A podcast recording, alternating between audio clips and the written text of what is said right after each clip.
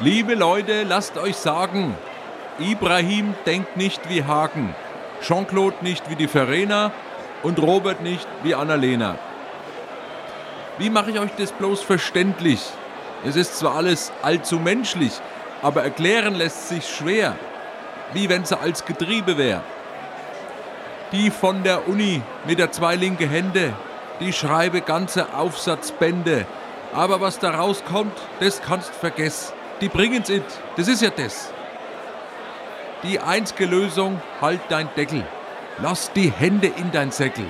Nicht gleich los, den anderen schwatten. Kühl dich ab, geh in den Schatten. Na gehst du her, holst dir ein Bier, egal ob vor, nach oder Punkt 4, und fragst, auch wenn's dir dumm erscheint, jetzt sag, wie hast denn das gemeint?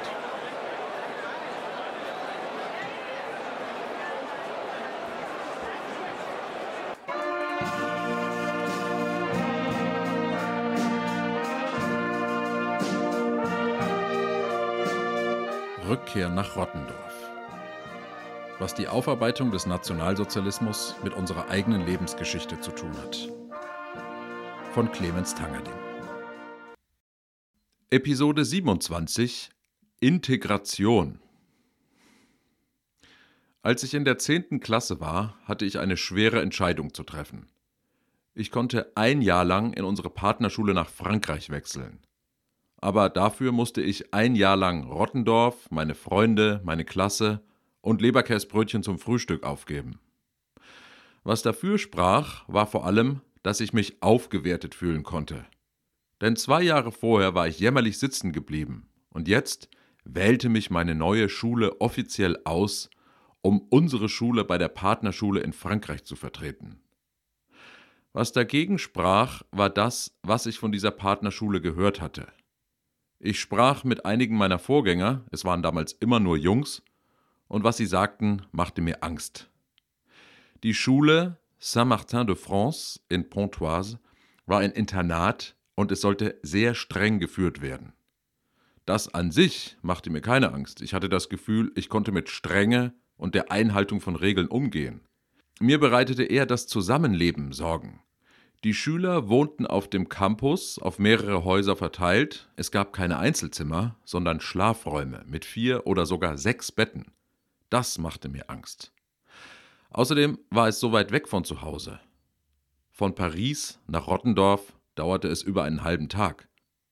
Eine weitere negative Konsequenz meines Aufenthalts war, dass ich in den Pfingstferien der 10. Klasse an einer Reise zu der Schule in Frankreich teilnehmen musste. Die Schule in Frankreich feierte irgendein Jubiläum und lud Abordnungen aller Partnerschulen ein. Ich war in unserem Schulchor und wie bei jeder Feier in jeder Schule auf der ganzen Welt treten immer mehrere Schulchöre auf. Auf diese Weise konnte ich mir die Schule schon mal anschauen und ein paar künftige Lehrer und Mitschüler und Mitschülerinnen kennenlernen. Die Aussicht auf diese Fahrt war deshalb so negativ, weil es bedeutete, dass ich nicht am Pfingstlager meiner Jugendgruppe teilnehmen konnte. Diese zwei Wochen Zeltlager in der Rhön oder im Spessart waren in meinem Leben ungelogen das größte Highlight. Wir waren immer etwa 100 Kinder und Jugendliche plus ein Kaplan und es waren vernünftige Leute. Es gab niemals irgendwelche Ausschreitungen oder Ausschweife. Es gab keinen Alkohol und keine Zigaretten für niemanden. Wir haben tagsüber immer sehr gut durchdachte und gut konzipierte Projektarbeiten gemacht zum Thema Religion, Politik, Familie, alles Mögliche. Abends saßen wir am Lagerfeuer mit dem eigenen Liederbuch unserer Gruppe und dann haben wir No Milk Today und Country Roads gesungen. Und danach gingen alle ins Bett. Fast alle. Denn ein paar mussten Nachtwachen schieben. Denn es konnten ja Überfäller kommen. Und die Überfäller kamen mindestens jede zweite Nacht. Das nicht miterleben zu können, war eigentlich das größte Problem für mich. Es war die bitterste Konsequenz der Entscheidung, im nächsten Schuljahr nach Pontoise zu gehen. Aber ich entschied mich für den Austausch und damit für die Chorfahrt nach Frankreich. Die Chorfahrt startete allerdings erst zwei oder drei Tage nach Beginn des Lagers. Also konnte ich zumindest einmal das Lager überfallen. Dazu brauchte ich Verbündete, aber alle, die ich hätte fragen können, waren selbst im Lager. Also fragte ich einen Klassenkameraden von mir. Er verstand nicht ganz, was ich meinte. Er war selbst in keiner Jugendgruppe oder bei den Pfadfindern. Aber er fand die Vorstellung irgendwie lustig und er sagte, er würde sich mal umhören. Ein paar Tage später kam er zu mir und meinte, er habe Leute gefunden. Sie seien dabei. Wir würden uns am Abend des Überfalls in Würzburg am Bahnhof treffen und dann gemeinsam hinfahren. Sie würden danach wieder zurückfahren und ich eine Nacht bleiben. Meine Schwester wollte auch mitkommen. Ich freute mich unglaublich. Ein Überfall auf mein eigenes Lager und danach am Lagerfeuer sitzen. Was gab es Besseres? Ich fing sofort an, mir Gedanken zu machen über die möglichen Überfallstrategien. Da ich schon auf ungefähr 40 Zeltlagern war und sicherlich 100 Überfälle miterlebt hatte, hatte ich viele gute Ideen. Im Jahr vorher erst hatten wir einen Überfall miterlebt, bei dem plötzlich Laute aus dem Wald kamen, gespenstische Gesänge, mit E-Gitarre und plötzlich wieder verstummten. Ein paar Minuten später hörte man diese Geräusche aber aus einer ganz anderen Richtung im Wald, ohne dass man irgendetwas knistern gehört hätte. Da hatte es jemand wirklich drauf. So ging es eine ganze Weile hin und her, und dann liefen einige von uns in den Wald, und bald danach kamen sie freudestrahlend zurück. Sie hatten ihn gefangen, denn es war nur ein einziger Kerl. Es war der Freund von unseren Gruppenleitern. Ein wahnsinnig kreativer Typ. Er hatte Kassettenrekorder im Wald aufgestellt. Auf den Kassetten liefen von ihm selbst aufgenommene Geräusche und zwischen den Geräuschen lief das Band weiter, still. Wir waren alle richtig beeindruckt. All diese kreativen Überfälle hatte ich im Kopf, als wir aufgeregt am Bahnhof in Würzburg standen und auf meinen Freund und seine Kumpels warteten. Warten kann man eigentlich gar nicht sagen, denn wir waren zu früh dort und auf die Minute pünktlich fuhr das Auto meines Freundes vor. Und nach ihm noch eins, und dann noch eins, noch eins und noch eins. Alles getunte Golfs oder BMWs. Es stiegen aus Typen mit Baseballcappies, Sportschuhen, Jeans. Sie sahen gar nicht so aus wie die klassischen Überfäller, die wir sonst aus dem Wald zogen denn die trugen alte Parkers, geflickte Hosen und Gummistiefel. Mein Freund kam mit ein paar seiner Kumpels auf meine Schwester und mich zu, und das Gespräch war irgendwie seltsam. Wir sprachen darüber, wie wir zum Zeltlager fahren würden, aber wir sprachen eigentlich vor allem darüber, wer bestimmen sollte, was wir tun sollten. Unterhalb der Organisationsebene gab es diese Verhandlungsebene über die Rolle des Leitwolfs. Mir war es wichtig, dass ich den Jungs sagen würde, wie ein Überfall bei uns abläuft, was man machen kann und was nicht. Ich kannte außerdem den Lagerplatz vom letzten Jahr und wusste, wo man parken konnte und wie man durch den Wald zu den Zelten kommen würde und so weiter. Ich habe erwartet, dass ich ihnen all das erkläre und sie sich die Dinge bereitwillig erklären ließen. Aber so war es nicht. Sie wollten möglichst viel selbst bestimmen. Das zeigte sich auch direkt nach dem Losfahren. Meine Schwester und ich saßen im ersten Auto auf der Rückbank, auf dem Beifahrersitz mein Klassenkamerad und es fuhr ein Freund von ihm. Nach einem Kilometer fuhr er erstmal wieder auf eine Tankstelle.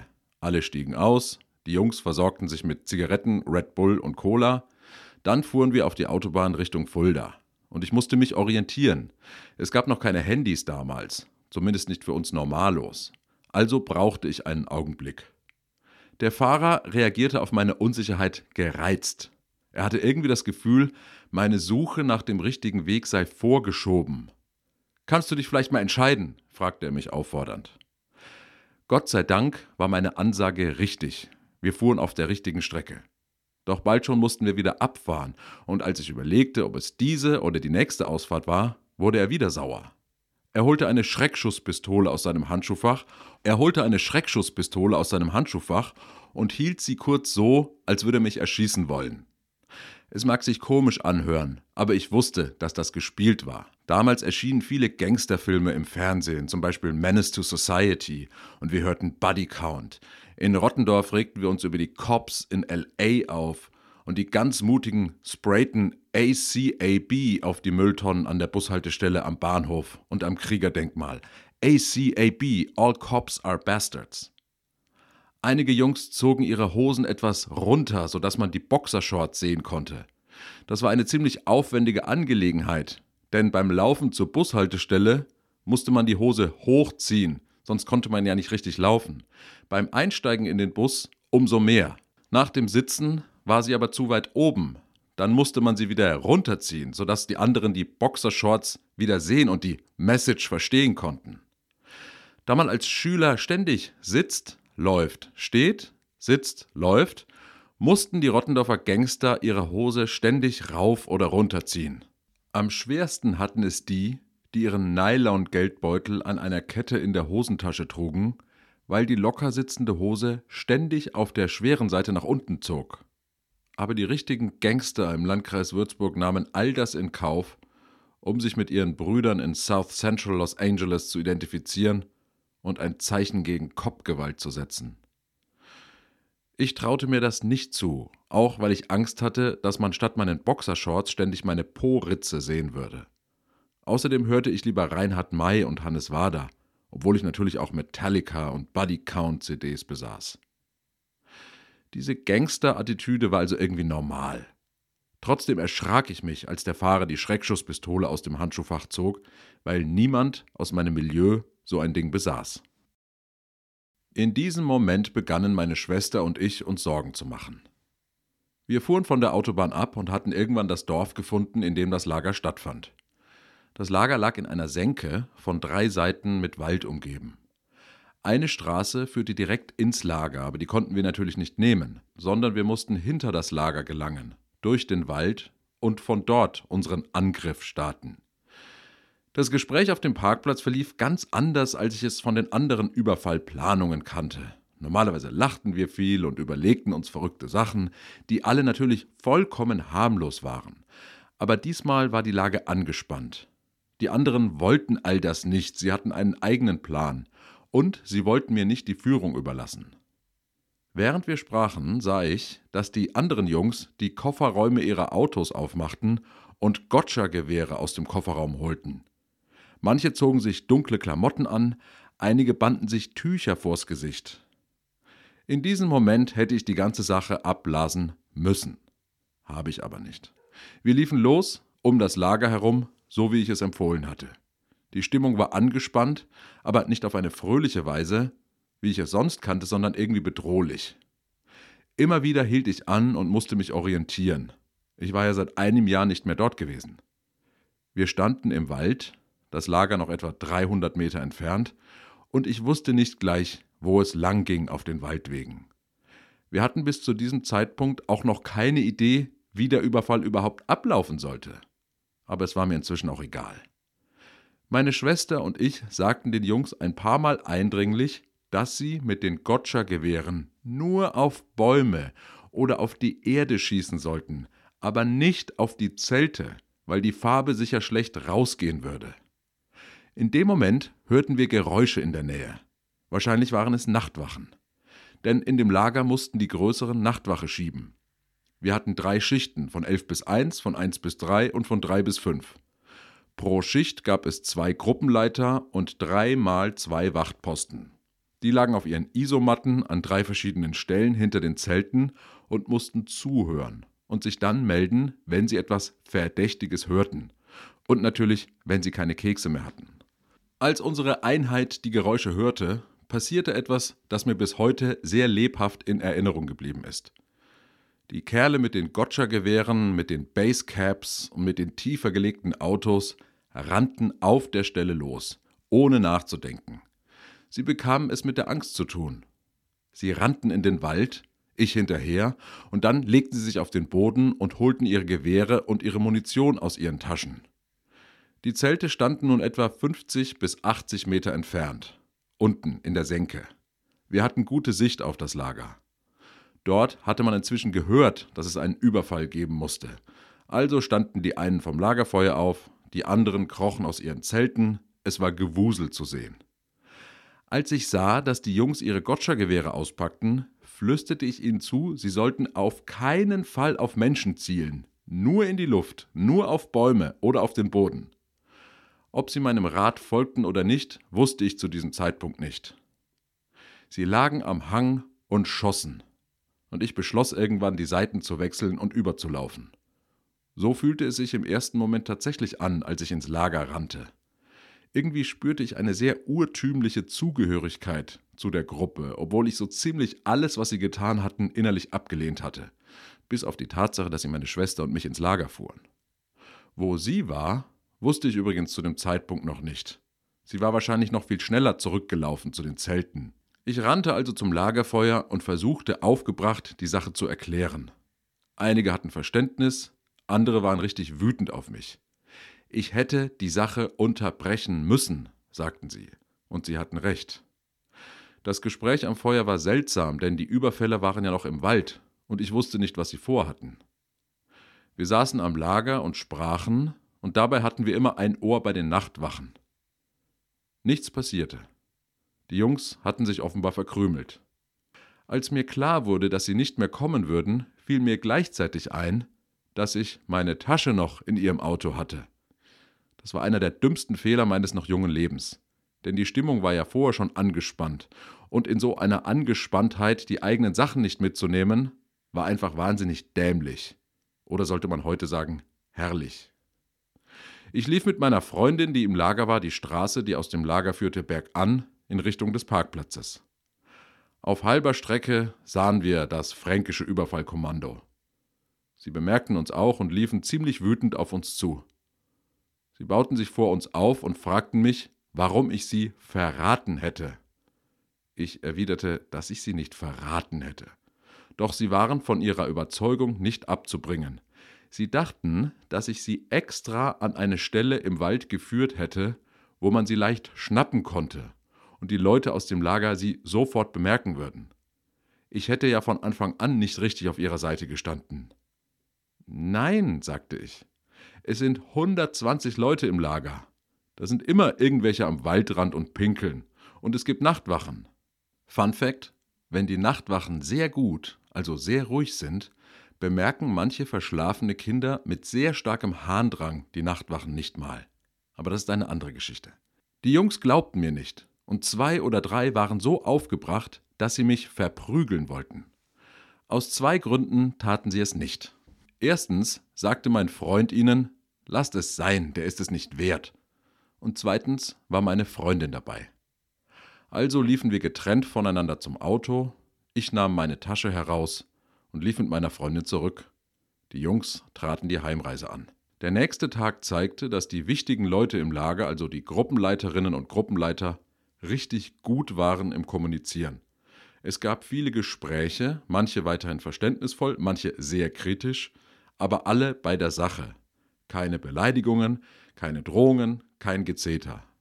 Das rechne ich den Leuten von damals bis heute hoch an, dass sie diesen Vorfall so gut gemeistert haben und das in einer psychisch und physisch sehr belastenden Zeit.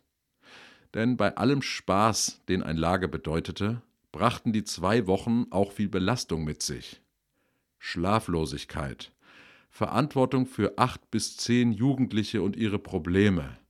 Vom Christian aus dem Frauenland, der wegen der zu dünnen Isomatte nicht richtig schlafen konnte, bis zu Lukas aus Opferbaum, der den Kleinen eine Drumschellen verpassen will, wenn sie sich beim Essen vordrängeln. Außerdem war es die Zeit der Paarungsversuche, was bei uns Katholiken zwar weitgehend körperlos ablief, aber auch stundenlange Klärungsgespräche über Beziehungen, die eigentlich aber noch keine Beziehungen sind, weil immer der eine oder die andere nicht will, können sehr aufreibend sein. Zwei Aspekte dieses Vorfalls wurden danach offiziell. Erstens war unsere alte Fahne voller Farbe und es gab dazu einen Tagesordnungspunkt in einem Mitarbeitertreffen danach. Ich glaube, ich musste nicht einmal die Reinigung bezahlen. Die Gruppe beschloss, dass die Kosten aus der Gruppenkasse beglichen würden. Und, was richtig ärgerlich war, einer der Jungen wurde von einer Gotcha-Kugel unterhalb des Auges getroffen und musste zum Arzt. Ich hatte mit dem Arztbesuch zwar nichts zu tun, aber auch das kam auf den Tisch. Nach ein paar Monaten war die Sache irgendwie erledigt. Im Nachhinein ist es etwas bedauerlich, dass wir dieses Ereignis nicht in den Gruppenstunden besprochen haben, denn wir hätten einige wichtige Lektionen daraus lernen können. Und zwar über das Feld, das wir in der Politik als Integration bezeichnen. Wären die Jungs aus meinem Milieu gewesen, wäre es ein schöner Abend geworden. Spaßig, freudig, verbindend. Aber das waren sie nicht. Sie stammten aus Lebenswelten, in denen zum Teil ganz andere Auffassungen von Dingen existieren, in denen es zum Beispiel Verrat gibt. Ich kannte das Konzept Verrat bis dahin gar nicht oder nur aus dem Fernsehen. Für sie war es aber präsent. Sie hatten Verrat wahrscheinlich mehrmals erlebt. Dazu mehr in der nächsten Woche.